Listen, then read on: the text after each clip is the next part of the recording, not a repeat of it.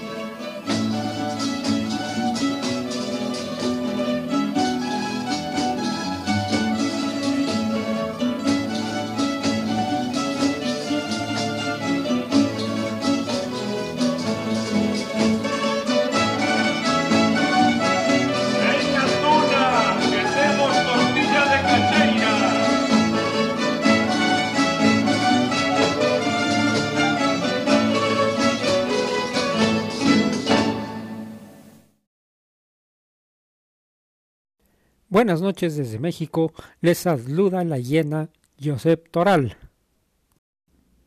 Como lo prometimos en el programa pasado, hoy vamos a hablar sobre un tema en el que muchos no se terminan de poner de acuerdo sin saber que pues es algo que ya ha quedado acordado y por escrito. Eh, me refiero al, al tema de si la tuna es de universidad o es de facultad. Es un tema muy interesante, ha tocado muy fuerte fibras en, pues creo que en muchos países, ha ocasionado disgustos y al final, en fin, vamos a ver qué es lo que los libros dicen al, al respecto. Y también Hoy vamos a dedicar la segunda parte de nuestro programa a España. Hace unas semanas dedicamos el programa a México, la siguiente semana fue a Chile porque celebraron su fiesta nacional, sus fiestas de independencia. Pues bien, España el próximo 12 de octubre celebra el Día de la Hispanidad, que es la fiesta más importante en, eh, en nuestra madre patria. Entonces vamos a hablar un poquito sobre eso también. Así que por favor quédese con nosotros. Y antes de seguir, eh, una disculpa también.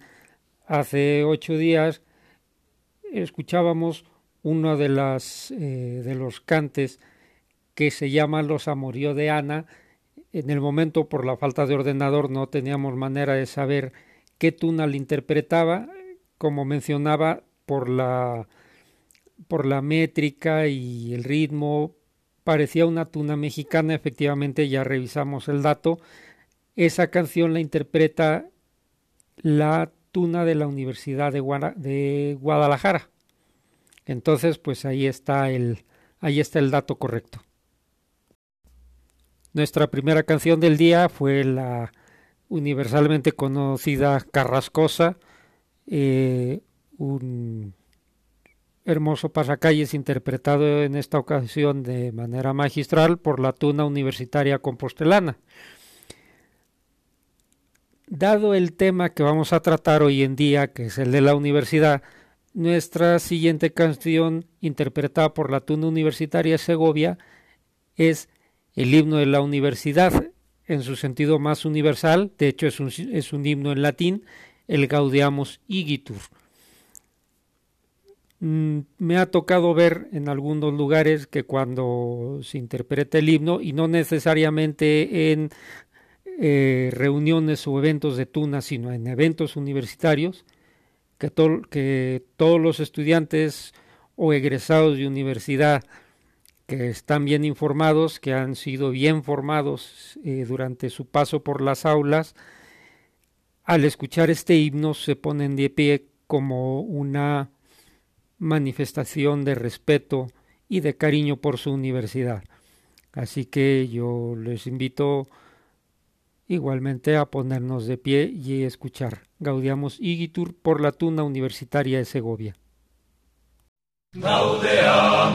Igitur,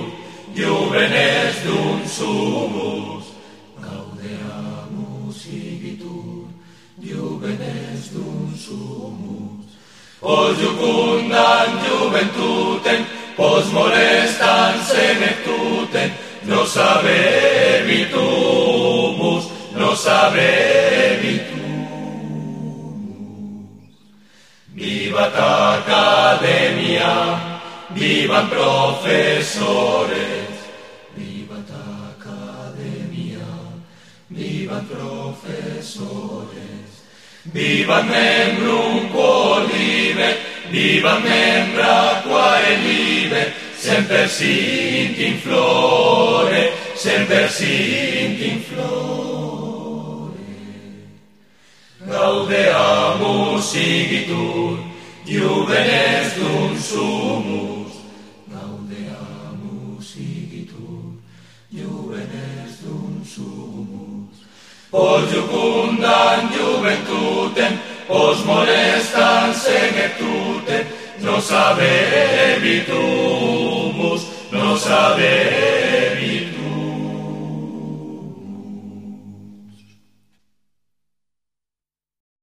Y por fin llegamos al turrón el tema del día. Vuelvo a repetir y siempre voy a insistir en ello. No pretendo yo enseñar ni sentar jurisprudencia y mucho menos pontificar. El punto de vista que yo doy es muy personal, muy mío, está basado en lo que yo en su momento, hace durante tres décadas, pues he aprendido de tunos mucho más veteranos, con muchos más conocimientos que yo, que yo sigo, sigo siendo un aprendiz, no eh, es de las cosas de las que nunca me cansaré de aprender. Entonces, vamos ahí. Mencionaba desde hace una semana que una de las tunas más ortodoxas de México y una de las dos más antiguas del México contemporáneo es la tuna del Cook, del Centro Universitario Cultural de la Ciudad de México a esta tuna, y mirad, estoy hablando de, la de una de las tunas más ortodoxas del país y quizá de América, y hay tunos de otras partes del mundo e incluso de México que no la reconocen como tal, que dicen que es una rondalla, precisamente porque no representa, no pertenece a una facultad y ni siquiera a una universidad en particular. Y como esa hay otras, este, eh, vamos, hay otras tunas que no tienen esa representación académica, pero entonces por eso dejan de ser tunas. Veamos qué es lo que nos dicen los libros. Y también el sentido común. Vamos a dejar en claro que a la tuna no la hace la facultad, a la tuna no la hace la universidad. A la tuna la hacen los universitarios sin importar de qué procedencia sean.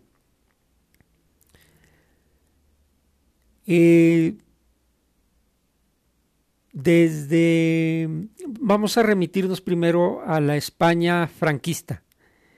En esos tiempos me cuentan, a mí obviamente no me consta porque estoy viejo, pero, pero no tanto. Algunos autores de Tuna dicen que en aquellos días, si una tuna quería salir de ronda, primero necesitaba tramitar el permiso ante el sindicato estudiantil universitario y luego con ese permiso ir a avisar a la autoridad que iban a salir esa noche y tenían que presentar una lista de los que iban a salir. Esos mismos, esos mismos autores, Muñoz y Matilla, también mencionan un dato interesante. Su tuna, una tuna de Madrid, no era de una facultad. ¿Por qué? Porque en ella había dos médicos, había eh, estudiantes de leyes, había de ciencias exactas, había un periodista que ni siquiera era de la universidad, él era de una escuela de una escuela superior, le había otro que no solo pertenecía a alguna carrera administrativa dentro de la Universidad de Madrid, sino que además pertenecía a uno de los colegios mayores de más postín en la en la ciudad. Entonces era una tuna de, como dicen aquí en México, de chile, mole y de pozole. Pero no por eso era menos tuna. ¿Por qué? Porque todos eran universitarios.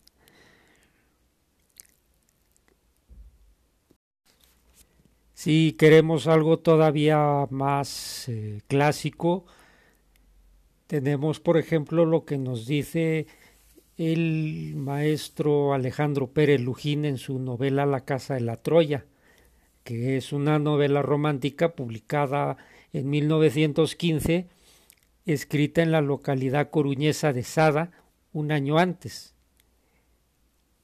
Esta mm, obra, La Casa de la Troya, tiene un subtítulo que dice sencillamente estudiantina. ¿Y por qué? Porque en realidad es la historia de una tuna. Pero aquí, y esto es muy importante, porque vamos, lo, está poniendo por escrito un literato, no es un estudiante que se puso a escribir sus memorias. Esta novela ganó premios y es de un escritor español, es una de las glorias de la literatura española contemporánea. Aquí el maestro Pérez Lujín nos, nos deja entrever aunque de una manera inequívoca e irrebatible, que la tuna se conforma con los estudiantes de la Universidad de Compostela que vivían en una sola, en una misma casa de huéspedes, precisamente la casa de la Troya. A ellos les decían los troyanos. De hecho, hoy en día se les diría la tuna de la Troya, porque así se llamaba su casa, su, su bachiller de pupilos, porque ni siquiera era un colegio mayor, era una casa de huéspedes. Todos, sin excepción, estudiaban algo. Estaba el médico, que era el, el, de la el que tocaba la trompeta, estaba el protagonista que estudiaba derecho, en fin, había estudiantes de todas las facultades pero su común denominador era, era, que todos vivían en la casa de la Troya. Así que, para cerrar el tema, porque repito, no es necesario irse a más discusión, el, lo que hace a la tuna son los universitarios, no una universidad, no una facultad. Pero lo que hace un universitario, obvio, es la universidad. A continuación vamos a escuchar una de las canciones más clásicas de estudiantina, lo mismo en el viejo continente que en todo lo que es la América hispanohablante, que es Las cintas de mi capa, que habla de una de las tradiciones también más, em, más inveteradas de la tuna, tradición de la que hablaremos más adelante. En esta ocasión la escucharemos interpretada por la tuna universitaria de Salamanca.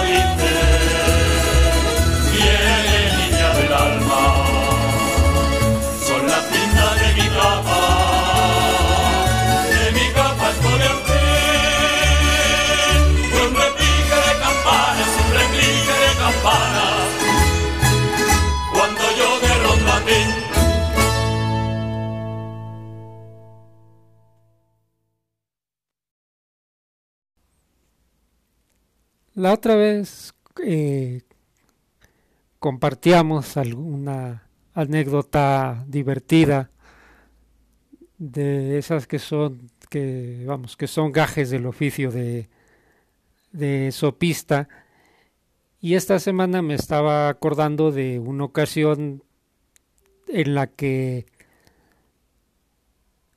bueno retrocediendo o haciendo un paréntesis es increíble cómo, y siempre pasa lo mismo, eh, yo he tenido el honor y la oportunidad de tocar con varias tunas como invitado, y siempre es lo mismo, vamos a una ronda y queremos llegar en silencio para que sea sorpresa, pero el silencio es lo único que no podemos lograr porque está el de la risita estúpida o está el que más estúpido le pega a la pared con la guitarra.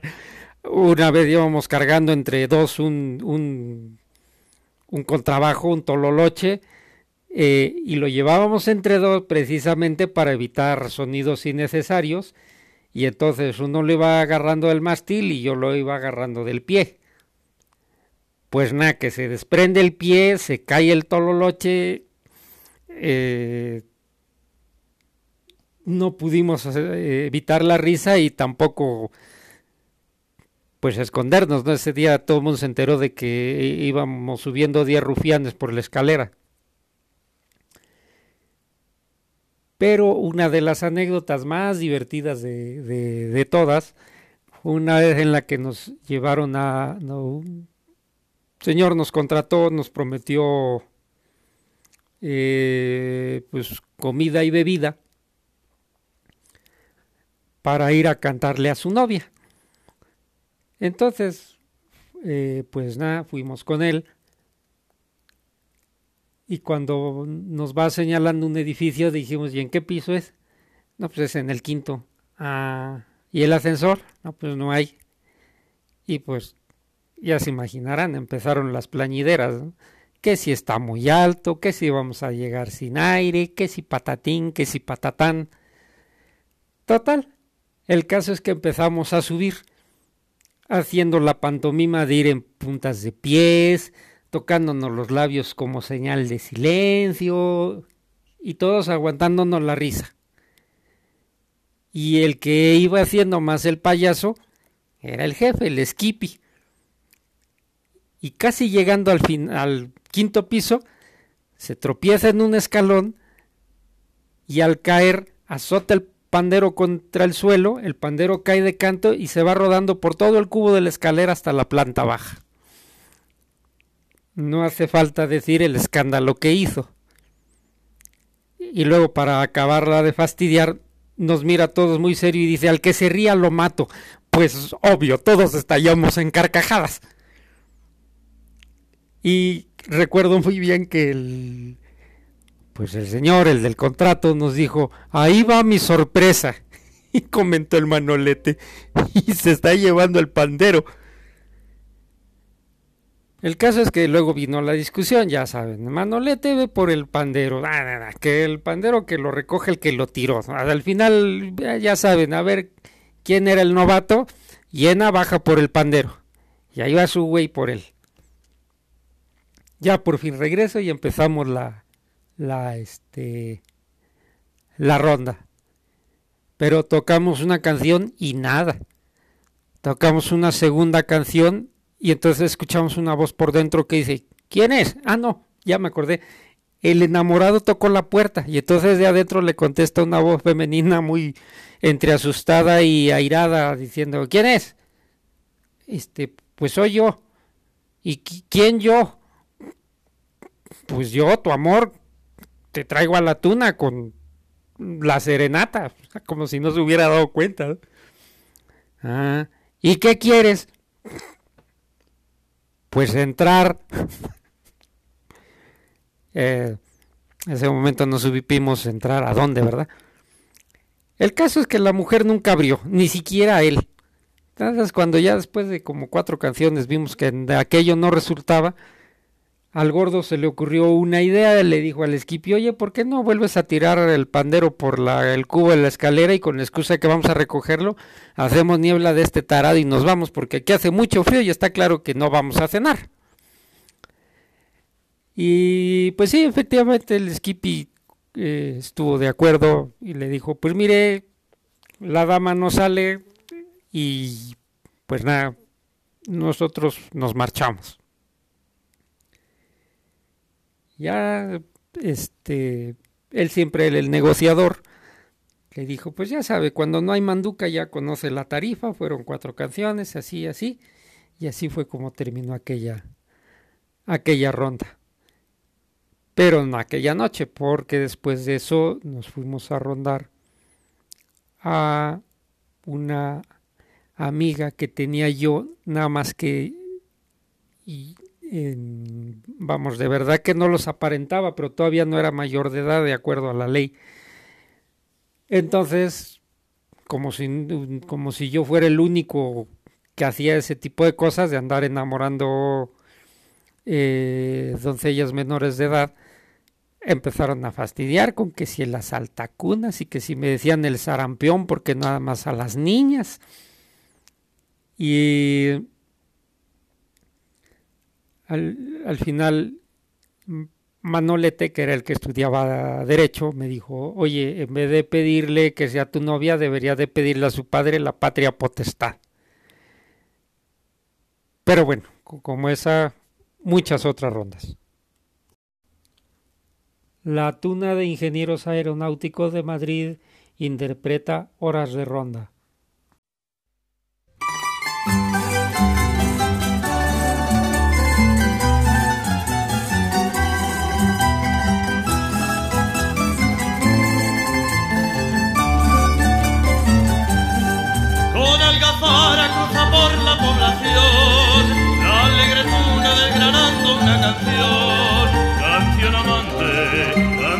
Que hace feliz a la mujer en su ilusión. Por una escala de guitarras y bandurrias, trepan las coplas hasta el último balcón. Horas de ronda de la alegre juventud,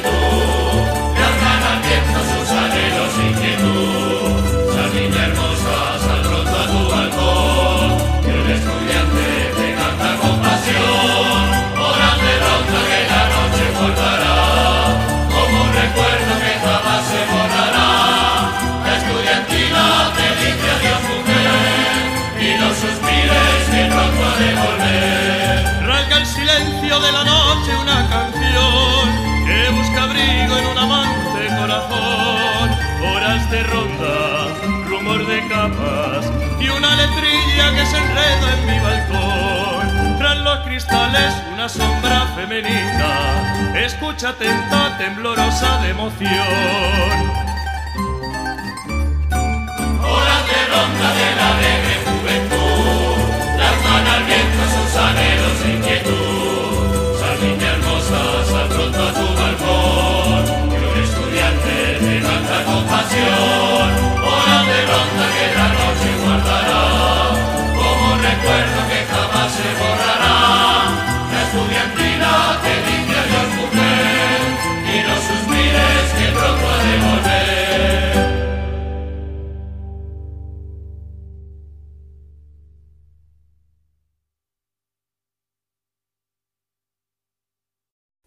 Decíamos al principio del programa que, este, la segunda parte la íbamos a dedicar a España, que el 12 de octubre próximo celebra eh, su fiesta nacional.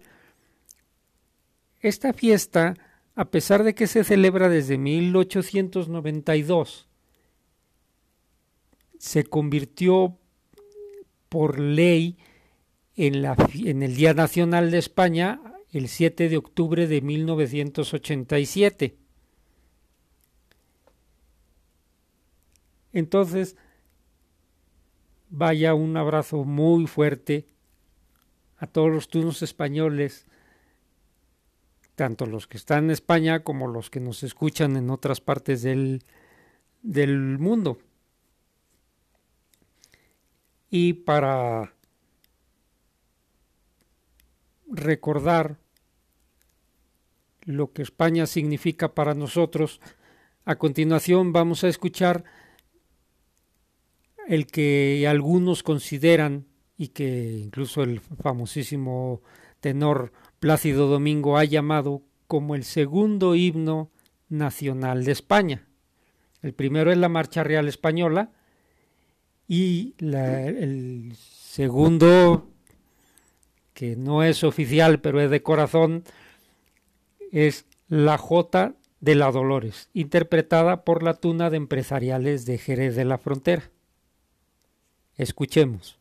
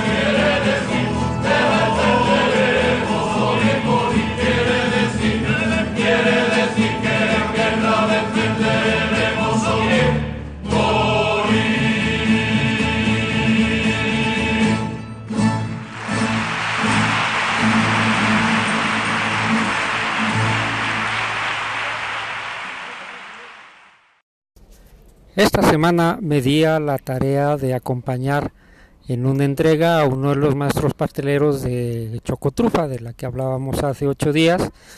Y vamos, con tan buena suerte que incluso me invitaron a quedarme a la fiesta. Y yo pues, pues tuve que hacer el sacrificio, ¿verdad? Ni modo, ni modo de hacerles un mal gesto. Y ya estando ahí, pues dijo el maestro pastelero, ¿te quieres quedar? Trabaja.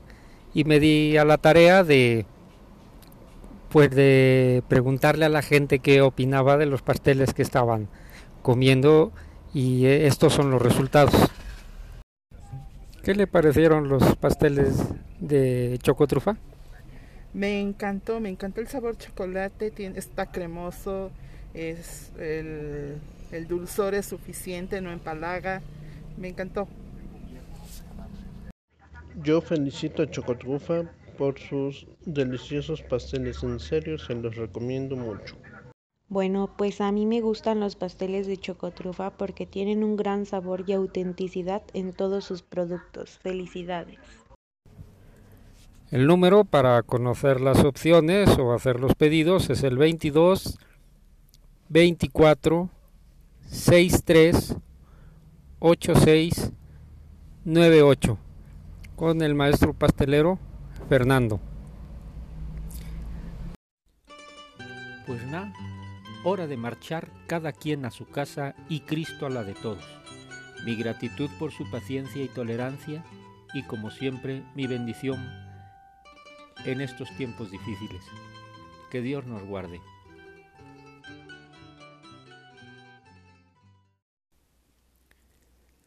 La tuna va de ronda con una canción que también es un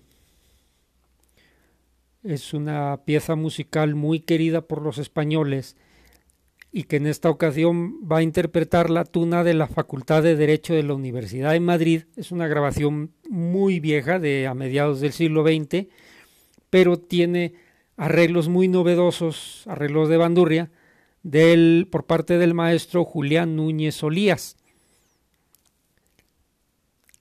Y esta canción la queremos dedicar a todos los soldados españoles, a todos los veteranos que ya pasaron a la reserva, especialmente a los que sirven en el extranjero, a los que han llevado, han puesto el nombre de España muy en alto, y, claro, a los soldados que sirven a la patria en África. Esto es la banderita.